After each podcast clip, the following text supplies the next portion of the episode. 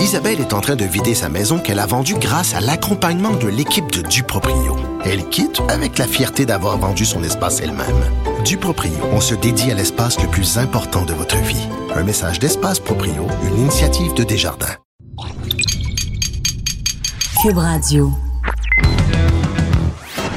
Il connaît tous les dessous de la politique. L'économie, la santé, le transport. Antoine Robitaille. Là-haut sur la colline. Cube Radio. Bonjour à tous, bon lundi. Euh, Aujourd'hui à l'émission, il y aura Sonia Lebel, ministre de la Justice. On va la questionner sur les demandes que François Legault a formulées aux partis fédéraux. Et ensuite, ben, il y aura les chiffres de l'histoire, comme à tous les lundis, avec Dave Noël, le recherchiste au journal Le Devoir et historien, qui nous rappelle certains anniversaires, souvent des chiffres par rond de l'histoire, on aime bien ça. Mais d'abord, en studio avec moi, imaginez-vous donc qu'on a, ben, j'y vais avec la musique de présentation. Donnez-moi des roses, mademoiselle. Ben oui, bonjour Patrick Belrose. Bonjour Antoine. Donc, on parle de Dominique Champagne. Évidemment, Patrick Belrose, tu es euh, reporter euh, au Journal de Québec, Journal de Montréal, correspondant parlementaire. Tu as interviewé Dominique Champagne, donc l'initiateur du fameux pacte pour le climat. Exactement, le pacte pour la transition. On lui a parlé un an après, euh, en presque un an après sa rencontre avec François Legault à ses bureaux ici de premier ministre sur la colline parlementaire. Et on voulait savoir parce que l'an dernier, quand il est sorti de la rencontre, il s'était dit optimiste. Il avait dit j'ai confiance, je suis assez optimiste. Et on sait que par la suite, il avait même participé au Conseil général de la CAC où il avait pris sa carte de membre, il avait aussi pris la parole. Donc, euh, on lui a parlé vendredi dernier et je dirais que le ton a beaucoup, beaucoup, beaucoup changé depuis, euh, depuis un an. Ah oui, hein? Et même depuis le printemps dernier. Écoute, il a utilisé euh, ce qui est l'équivalent d'un gros mot en environnement.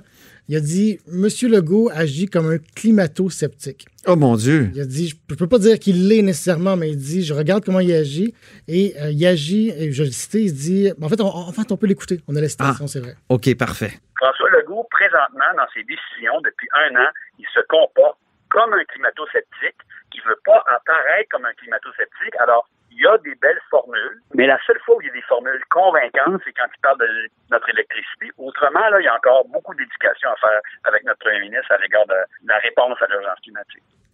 Exactement. Donc, on sait qu'il euh, y a la marche pour le climat, la grande grève pour le climat qui s'en vient. Aujourd'hui commence la Climate Week à New York. Dans ce contexte-là, on sent que M. Champagne euh, fait preuve d'urgence. Il dit, ben, écoutez, il faut bouger. Depuis un an, on n'a pas vu de plan. Je sais toujours M. Champagne. On n'a pas vu de plan de la part de la CAC en environnement. On n'a pas vu, on n'a pas senti l'urgence de leur part. Et il cite des, euh, des décisions, dont Legault, qui, selon lui, vont à l'encontre de cette urgence climatique. Donc, le fait d'appuyer le projet GNL Québec qui doit amener du gazoduc euh, jusqu'au Saguenay. Le fait, évidemment, euh, de vouloir euh, aller de l'avant avec le troisième lien. Et aussi l'absence de M. Legault à la Climate Week, à la Climate Week pardon, cette semaine à New York. C'est toutes des raisons qui font que M. Champagne est sorti aussi, aussi fort euh, vendredi et encore par la suite, là, en fin de semaine, je l'entendais euh, ailleurs aussi. Oui, parce qu'il t'a donné une entrevue, mais ensuite, il a fait le tour, c'est ça? Ensuite, il était à la- l'émission La soirée est encore jeune à Radio-Canada. Il a dit J'aurais envie de déchirer ma carte à l'avant de la, de la grande manif qu'il va y avoir vendredi pour que 200-300 000 personnes piétinent la carte de membre de la CAQ. C'est terrible. Quand même. Par, par la suite, j'ai entendu qu'il a dit qu'il allait pas le faire, mais que c'était comme une envie, euh, une envie qu'il avait. Une envie qu'il qu'il qu'il a tenté de sublimer. On a un autre extrait, je pense, de lui. hein? Exactement. Donc, le, le- le seul, euh, le seul élément sur lequel il accorde du crédit au bilan de la CAQ, c'est sur la volonté de M. Legault d'exporter de l'hydroélectricité vers euh, soit New York ou l'Ontario. Euh, il n'y a encore aucun projet concret, mais M. Legault, clairement, a mis de l'avant cette idée-là. Sauf qu'on on va l'entendre, M. Champagne, encore un bémol quand même par rapport à ça. Monsieur Legault, ça, c'est une chose sur laquelle il va bâtir. C'est peut-être la seule vraie conviction qu'on peut entendre dans le discours de François Legault. C'est la conviction qu'il y a de faire un usage meilleur de nos surplus énergétiques. Et ça, on l'a vu rapidement là, quand New York a appelé en disant on va être carboneutre pour 2050, puis on, aurait, on aimerait ça remplacer de l'énergie, des, centrales au mazout. On aimerait ça utiliser la potion magique du Québec. François Legault y arrive en courant. Et ça, là-dessus, en, bon, en homme d'affaires, en comptable, il croit. Si indirectement il est capable de faire de la politique puis se poser grâce à ça en champion de la lutte au, réchauffement climatique, il s'en empêchera pas. Mais reste que sa volonté principale, c'est celle de, vendre notre électricité. Monsieur Legault. Donc, autrement dit, ce qu'il dit, c'est oui, Monsieur Legault est pour le fait de vendre l'électricité, mais il fait d'abord et avant tout pour ramener de l'argent dans les, coffres de la province. Et par la suite, il se donne un vernis environnementaliste ou environnemental avec ça. Donc, c'est ce que M. Champagne. Euh, c'est l'analyse qu'il en fait. Oui, donc c'est d'abord et avant tout une affaire financière, puis c'est pas euh, c'est pas une affaire écologique. Donc on est uniquement écologiste par la bande. C'est ça qui, ça qui semble l'énerver. Ben écoute, même, je dirais pire que ça. Si on prend, par exemple, l'exemple du troisième lien, euh, il a dit, et j'essaie de retrouver euh, la citation précise, il a dit euh, Monsieur Legault a eu le culot de présenter le troisième lien comme un projet de développement durable. Il ne faut pas prendre les gens pour des épais. Oh! OK. Donc ça, c'est celui qui est allé quand même dans une manifestation officielle de la CAC. Euh, c'est un conseil général, je pense. Tu le disais, tu, le rappelais tout à l'heure. Puis euh, qui avait dit, ben c'est peut-être mieux de militer à l'intérieur qu'à l'extérieur, mais là, il semble vraiment sortir de, de, de, cet état d'esprit-là totalement un an plus tard. Une grande déception. Les ponts sont rompus, il a donné la chance au coureur un an plus tard, les, ponts sembleront plus. Parlons de Gabriel Nadeau-Dubois ben, maintenant. Oui, en fait, juste un petit mot pour dire que en fait, le, le, terme climato-sceptique a rebondi ici à l'Assemblée nationale euh, ce matin. Ah oui? Gabriel Nadeau-Dubois euh, qui a pris la parole dans un point de presse et qui a en fait repris un peu l'argumentaire de Dominique Champagne en disant, ben, écoutez, euh, on voit que M. Legault reconnaît les changements climatiques, mais il pose des gestes qui vont les aggraver. Et donc, il a repris le terme climato-sceptique ou il a aussi utilisé le terme climato-naïf. Ça, c'est une première, je ne connaissais pas. Euh, climato-naïf, ah, c'est bon. Moi, j'aime l'invention langagière. Donc, c'est Gabriel Nadeau-Dubois de Québec solidaire qui, qui, finalement, va dans le sens de Dominique Champagne. Exactement. Et donc, on rappelle que la grève pour le climat, c'est vendredi, une grande, grande manifestation qui est attendu. Pour l'instant, euh, M. Legault n'a pas prévu y participer. C'est euh, le ministre Benoît Charette qui doit y être. Qui n'est pas bienvenu. Mais exactement, donc il n'est déjà pas bienvenu. La planète s'invite au Parlement. Euh, un des groupes qui organise la grande manifestation a dit, ben, écoutez, il n'est pas le bienvenu, son gouvernement ne va pas dans le sens... La planète s'invite au Parlement, mais le ministre n'est pas invité à la manif. Exactement. OK. Merci beaucoup, Patrick Belrose. Plaisir. Correspondant parlementaire au Journal de Québec, Journal de Montréal. À très bientôt. Protégez vos dépôts, c'est notre but. La SADC protège vos dépôts dans les institutions fédérales, comme les banques. L'AMF les protège dans les institutions provinciales, comme les caisses. Oh, quel arrêt! Découvrez ce qui est protégé à vos dépôts sont protégés.ca.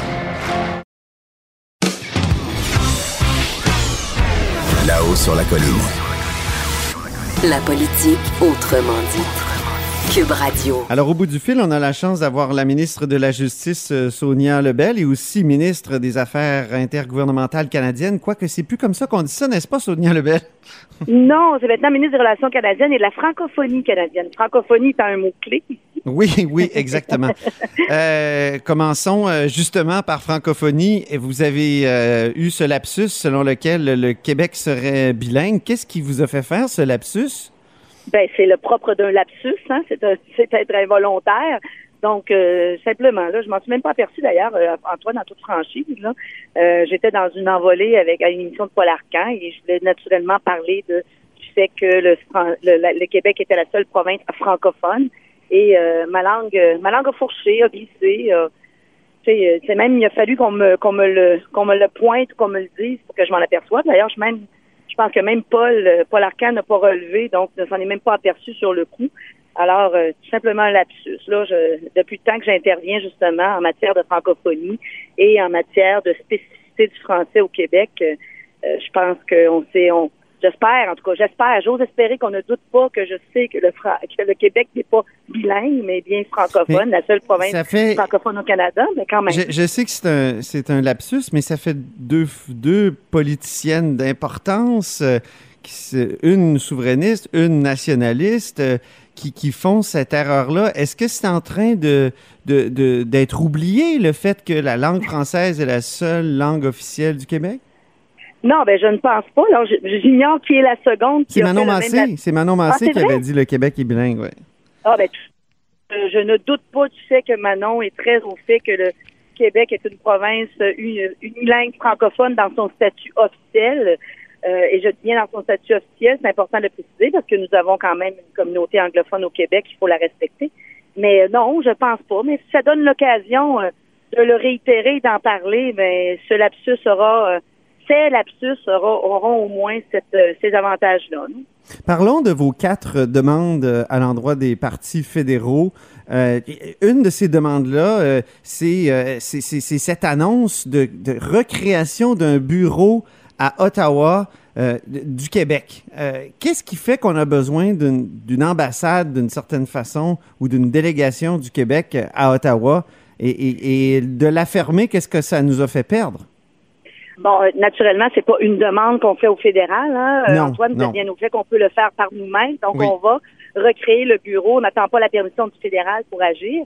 Donc, on va recréer ce bureau-là du Québec à Ottawa. Euh, nous avons déjà déjà un, bureau à Moncton et à Toronto et une antenne que nous avons réouvert à Vancouver. C'est important de le préciser.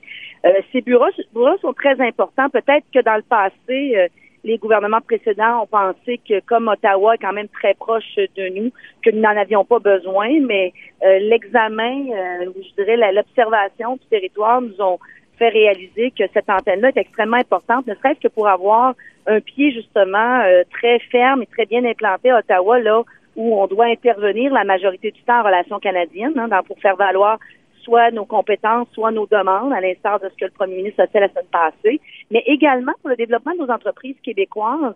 Euh, la majorité des, euh, des ambassades étrangères ont pied à terre à, Ottawa, n'ont pas nécessairement pied à terre à Montréal ou au Québec. Donc, c'est important d'avoir d'être là aussi pour les entreprises québécoises où ça se passe. Mais euh, bon, ce n'est pas l'objectif n'est pas de faire de l'international, c'est quand même un bureau euh, un bureau de, relations canadiennes, mais mais, l'accent sur le développement économique va être très important, Antoine. Euh, OK, ben, on a l'impression aussi que vous allez vous vous préparer à négocier des éléments de vos demandes, notamment le fameux le fameux test des valeurs. Qu'est-ce qu'il y aurait dans ce test des valeurs là Bon, ce test des valeurs-là est pas, sera pas très différent du test sur les valeurs canadiennes qui est déjà, euh, qui existe déjà en matière d'immigration pour les gens qui veulent venir, s'installer au Canada. Donc, il y a déjà un test d'évaluation, de connaissance. C'est normal aussi de, de, demander aux gens qui viennent s'installer chez nous, que ce soit au Canada ou au Québec, de bien connaître les lieux vers lesquels ils viennent immigrer pour faciliter l'intégration.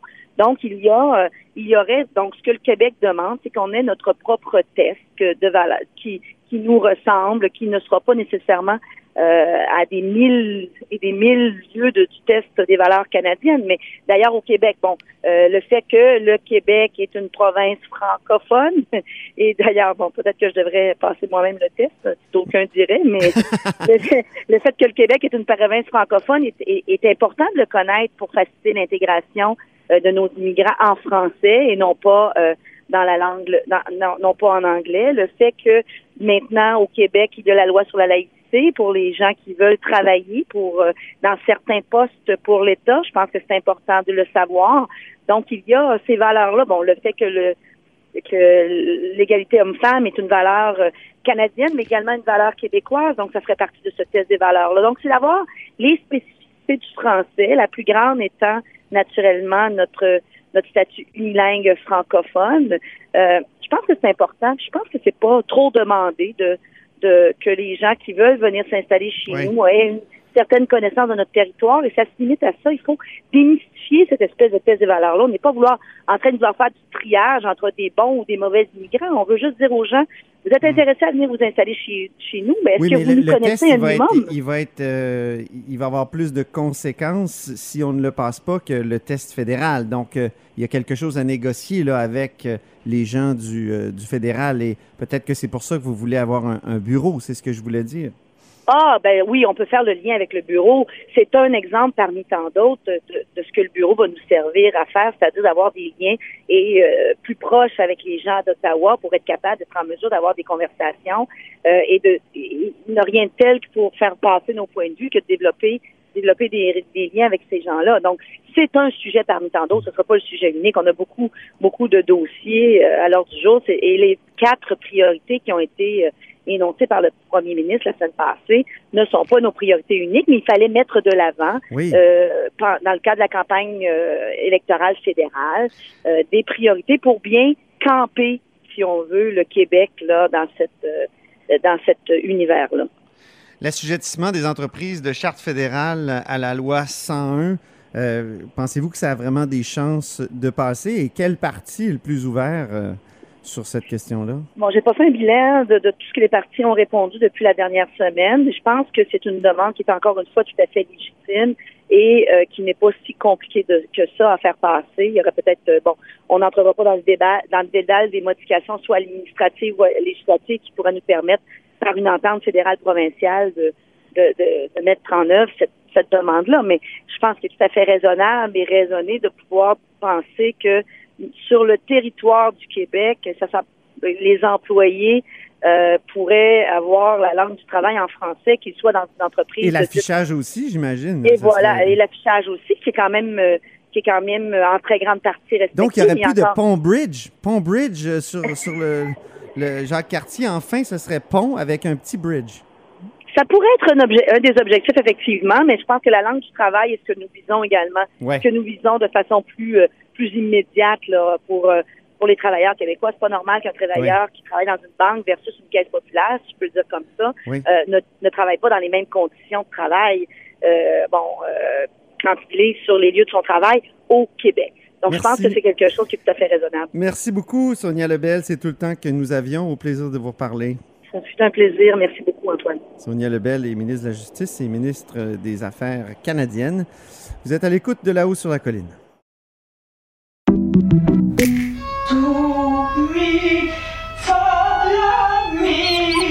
Votre maison, c'est un espace où vous pouvez être vous-même.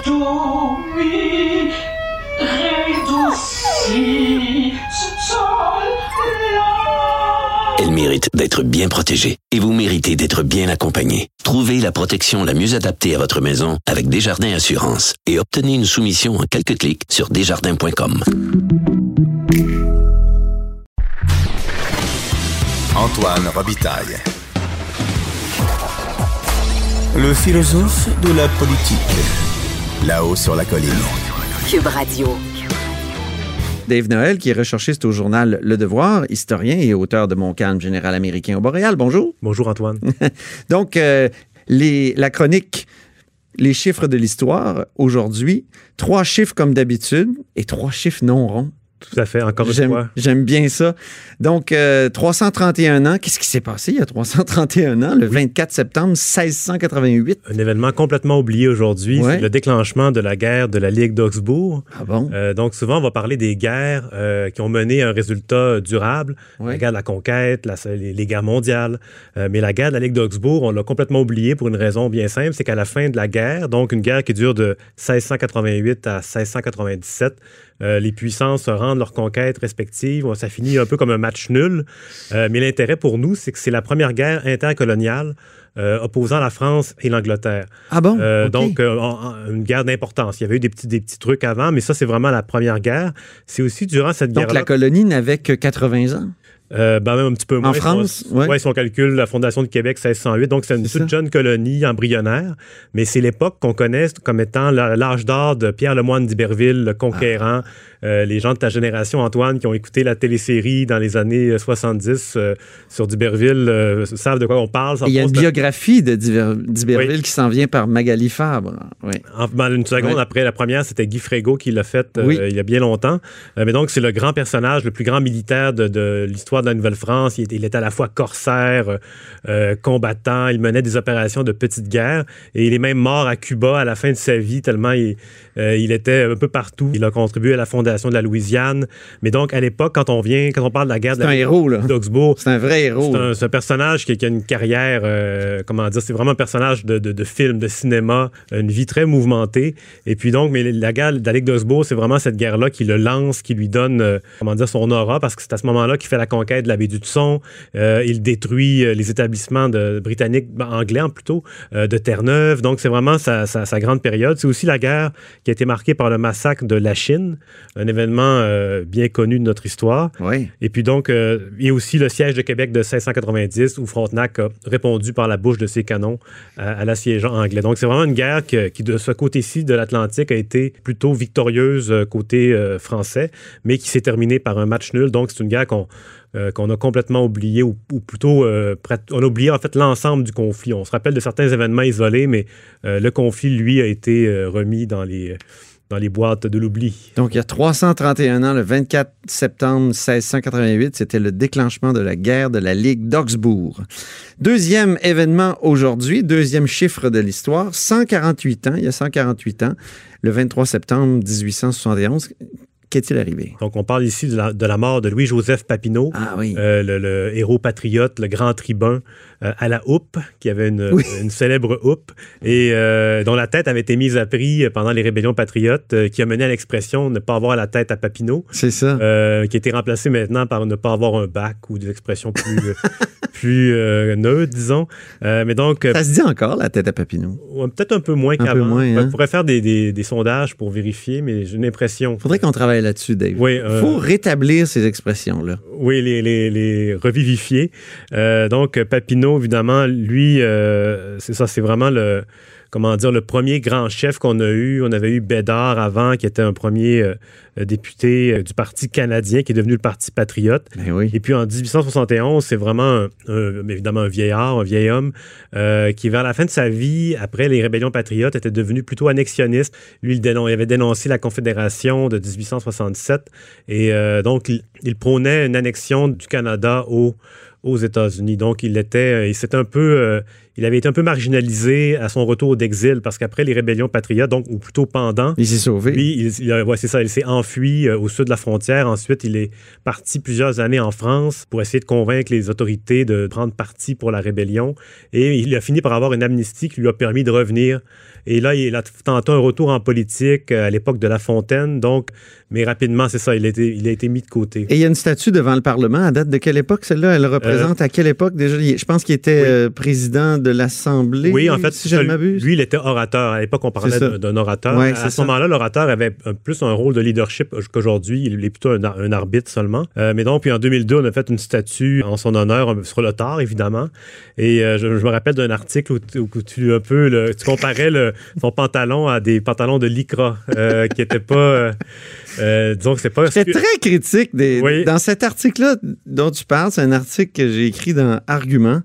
Et euh, j'étais très critique des, de la, la, nouvelle statuaire que j'appelais péquiste réaliste ou réalisme péquiste. Mais en fait, ce qui est surtout, c'est le, comment dire, quand on, compare aux statues qui sont tout près de Louis-Philippe Hébert, on voit les plis du vêtement, on dirait que c'est réel, tandis que là, euh, le pantalon du Papineau de 2002, euh, il est très lisse, donc un peu assez moulant, disons. Oui. Mais je me suis réconcilié avec ces statues-là en me disant que c'était mieux d'avoir quelques statues pour rappeler l'histoire que de ne rien avoir. Et souvent aujourd'hui, les statues veulent rien dire. Fait que au moins celles-là veulent dire quelque chose ou renvoient à des personnages qui ont existé. En terminant, il y a 51 ans, qu'arriva-t-il? Oui, c'est le décès du premier ministre en exercice, Daniel Johnson. Le 26 septembre 68. Ben oui, en exercice. Donc, il y a deux semaines, on parlait de Duplessis qui était mort aussi dans le Nord. Et là, c'est Johnson qui meurt pendant une visite du barrage Manic 5. Euh, il est vraiment au sommet de sa gloire. On est un an après la visite de De Gaulle. Et d'ailleurs, lui, il devait faire la visite équivalente en France. Et puis, on, dans les journaux du lendemain, on voit euh, le général De Gaulle qui est très attristé, qui même qui veut venir aux funérailles, mais finalement, ça, ça n'aura pas lieu. Euh, donc, lui, c'est un malaise cardiaque euh, qui l'a emporté. Il, a, il, avait été, il avait eu un autre malaise cardiaque dans l'été, avant sa mort. Il, était parti aux Antilles, se reposer, se remettre en forme. Et à son retour, euh, c'est ça, il part là-bas, il fait une grande tournée. Euh, et, puis là, c'est ça, c'est comme si ça avait été trop pour lui. Et là, il a fait ça, son malaise. Pour les premiers ministres unionistes, il y a comme une fatalité. Ça faisait trois là, qui mouraient en exercice. Oui, c'est ça, Duplessis. Duplessis, Paul Sauvé et euh, Daniel Johnson. Et d'ailleurs, c'est ça, ils s'en sont jamais remis par après parce qu'ensuite, c'est Jean-Jacques Bertrand qui, qui, le remplace. Il n'est pas à la hauteur. et puis, par la suite, c'est devenu. Rodrigue Biron, quand même, leur dernier chef, comment dire, de, éclatant. Puis, il est passé au Parti québécois assez Mais le parti rapidement. est disparu en 1989 seulement, mais à ce moment-là, c'était pratiquement une coquille vide. Ah oui, vraiment. C'était vraiment pour fermer les comptes. Voilà. Merci beaucoup. Merci beaucoup, Dave Noël. C'était les chiffres de l'histoire avec Dave Noël, comme tous les lundis, recherchiste au journal Le Devoir et historien, auteur de Mon calme général américain et de bientôt les lieux de pouvoir aussi. Oui, à venir, Oui, dans un ça. mois. À venir, on s'en reparle. Ça, c'est certain. C'est tout pour nous à la haut sur la colline. Euh, Écoutez-nous en balado et sinon, ben à demain. Pour écouter cette émission, rendez-vous sur cube.radio ou téléchargez notre application sur le Apple Store ou Google Play.